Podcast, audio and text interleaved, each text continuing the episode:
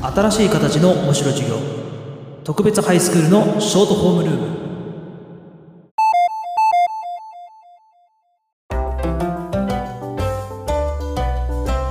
前回の続き。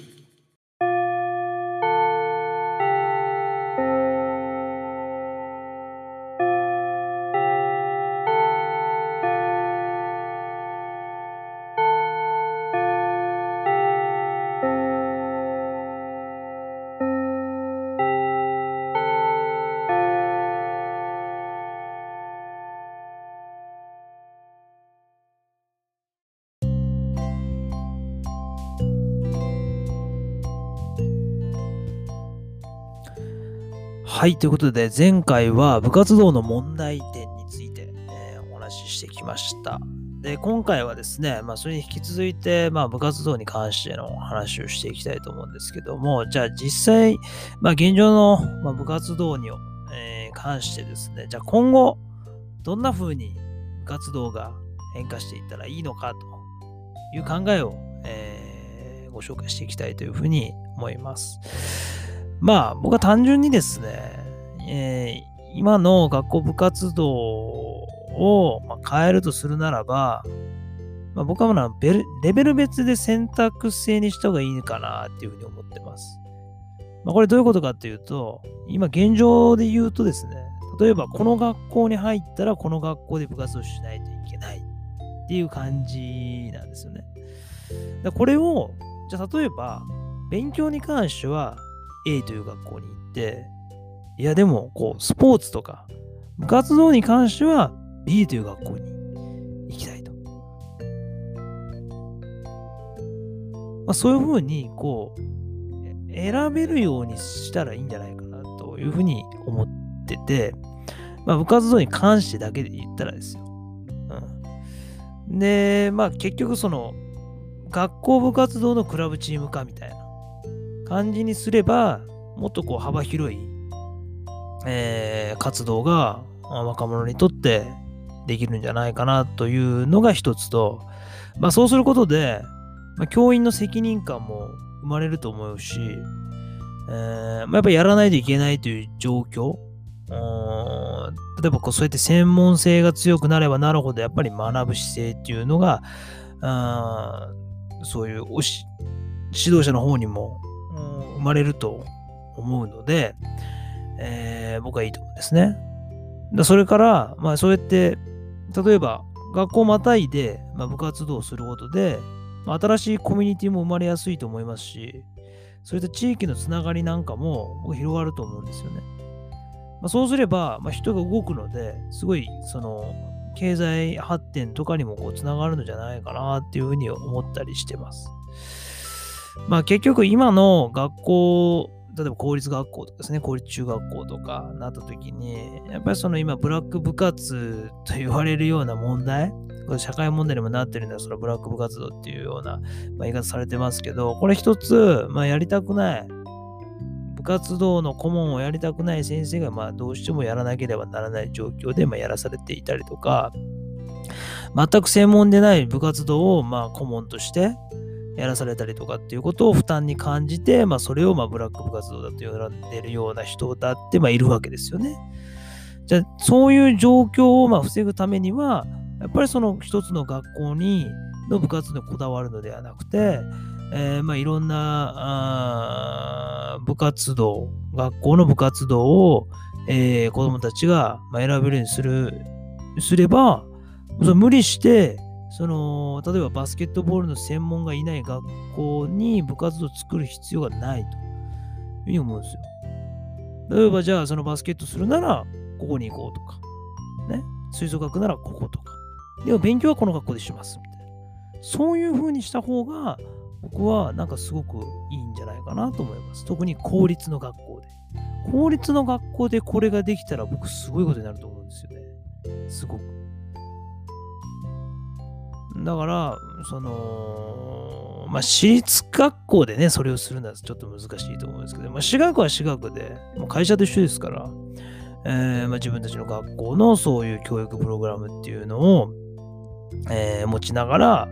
えーまあ、その部活動っていうのを、うん、運営していく。っていうのはいいんでしょうが、まあ、やっぱ公立中学校とか公立高校のま部活動っていうのは今後、そういうレベル別での選択肢、えー、あるいはま学校をまたいでの部活動の選択ができるようになるっていうのが、僕はすごく画期的でいいんじゃないかなというふうに思ってます。結局、今やっぱりその、んあんまりその競技にか、まあ、運動部だけでだけに関して言うと、まあ、専門性のない人が顧問になってしまったことで、結局その競技の魅力とか、その競技で学ぶこと、学ぶ機会っていうのを奪われたりとかっていうケースが結構あると思うんですよね。まあ、リスナーさんの中にも、まあ、そういった経験を持っている方もいらっしゃいませんかね。なんか例えば、まあ、自分はバスケット部に入ったんだけども、顧問の先生が全然バスケット知らなくて、えー、なかなか練習っていうのがこう満足いくようなものができなかった。すごいストレスが溜まって、で、結局そのバスケットボールっていうのに飲めることが難しくなって、まあ、やめてしまったみたいなですね。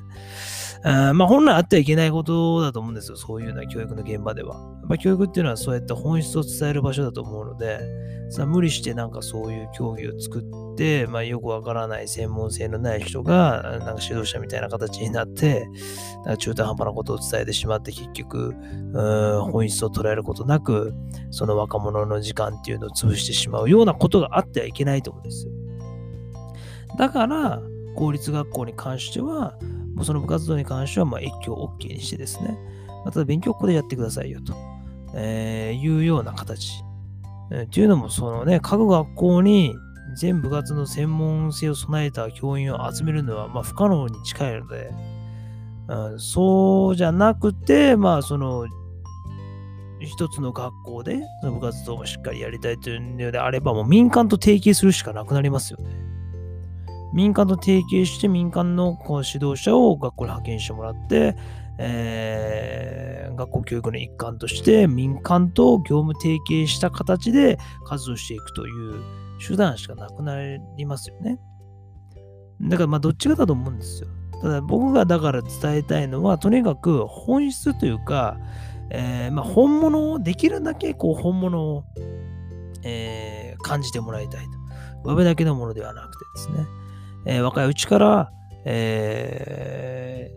本物に触れることで、まあ、いろんな感性を磨かれるんじゃないかなというふうに思ってます。まあ、これが一つ目の理由ですね。で、二つ目の理由としては、まあ、今のこう、やっぱり学校部活動で、まあ、ちょっと問題かなって思うのは、ちょっとこう、機械的な活動になりがちかなというふうに思います。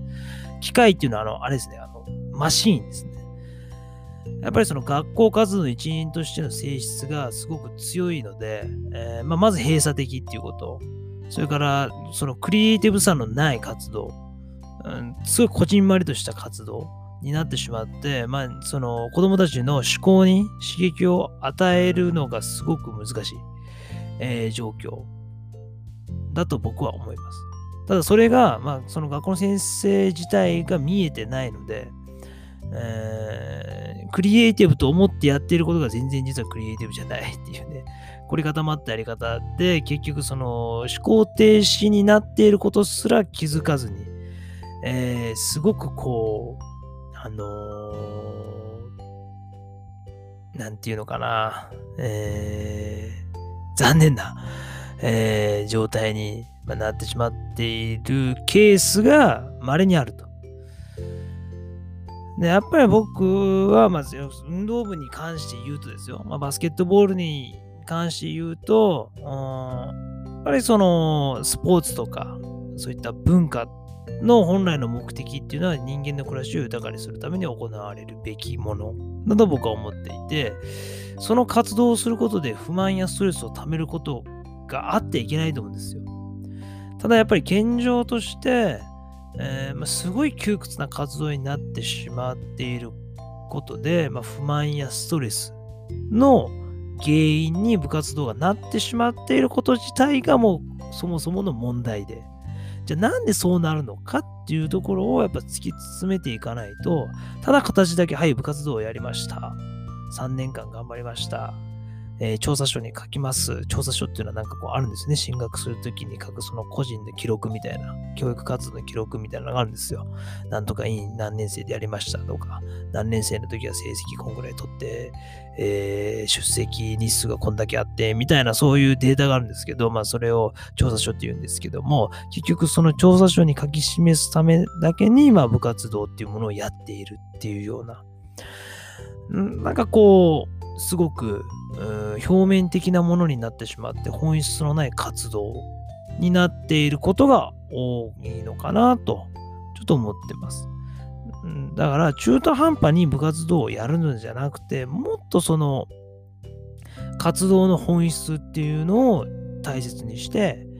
えー、例えばま吹奏楽なら吹奏楽バスケットならバスケットで何を伝えるのかだから社会科で何を伝えるのか、数学で何を伝えるのかっていう考え方と同じで、その部活も一緒だと思うんですよ。なのに、今の公立学校とかそういう部活動の今の風潮とかからすると、まあ、部活動は別にやらなくてもいいものだと。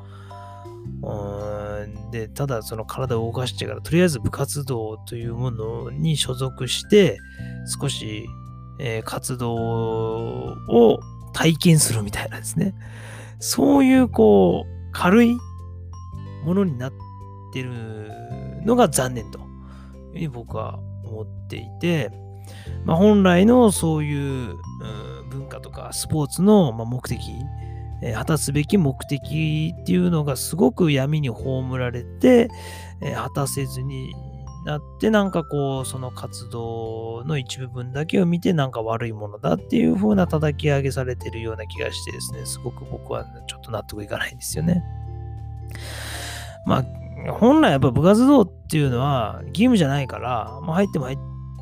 ても入らなくてもいいというようなものなので、じゃあその、じゃあ部活動に入ってる子っていうのはやっぱり自分で選んで、それをやりたいと思ってから入ってくるわけだから、やっぱりそこに学びがないと意味がないし、何か感じるものがないと、僕は全く意味がないと思うんですよ。そりゃ、それがないのなら、わざわざ学校でそういう活動する必要ないんですよ。だからもっとそこに学校現場はこだわってほしいなというふうに思います。まあ当然そこにはえー、まあ、顧問の先生だったりとか、あまあ、やっぱりその伝える側の責任があるので、ただ自分の思うことをやりっぱなしにするんじゃなくて、ちゃんとプログラム化してですね、えー、何をどう伝えるのか、そして伝えるためにどういう手段を取るのかというのをしっかり追求した形で、まあ、プロフェッショナルの姿勢で、えー、子供たちと関われば、もっと学校と、えー、社会と世の中と部活動っていうのがうまくえ、循環していくんじゃないかなっていうふうに、まあ、僕は個人的に思ってます。まあ、将来的にはですね、そういう、まあ、コミュニティというか文化をですね、社会の中に、部活動の文化をですね、えー、社会の中に、まあ、馴染むようにですね、えー、そういう環境を作っていけたらいいなとは思ってますけども、まあ、まずは今、現実を見てですね、今できることをしっかり考えて、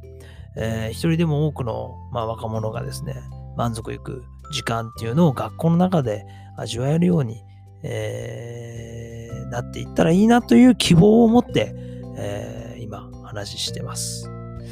はい。ということでですね、えー、予言名以上で、えー、終了になりますけども、えー、今回は学校現場の現実と、まあ、部活動のことに関して主にお話ししてきました。まあ最初にも言いましたけど、やっぱり日本の学校の先生っていうのはやっぱり凄すぎるんですよね、結局。能力が高すぎるがゆえに、えー、すごく今首を絞められている状況だと。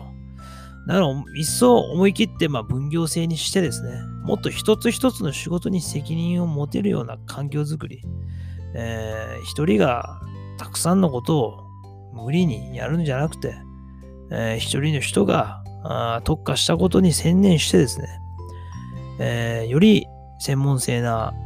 専門的なところを子供たちに伝えてですね、もっともっと若者が本質に触れられるような、そんな環境になることを願ってですね、僕は、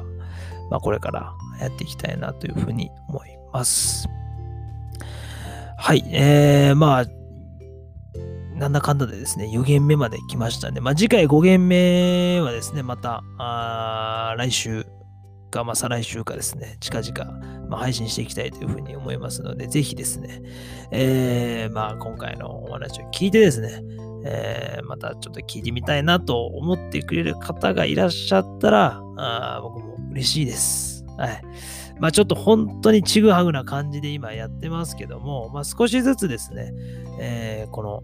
えー、番組も成長していけたらいいなというふうに思ってますので、ぜひ温かい目でですね、皆さんも、えー、応援してくれると嬉しいです。それでは、えまたお会いする日まで、えありがとうございました。えさよなら。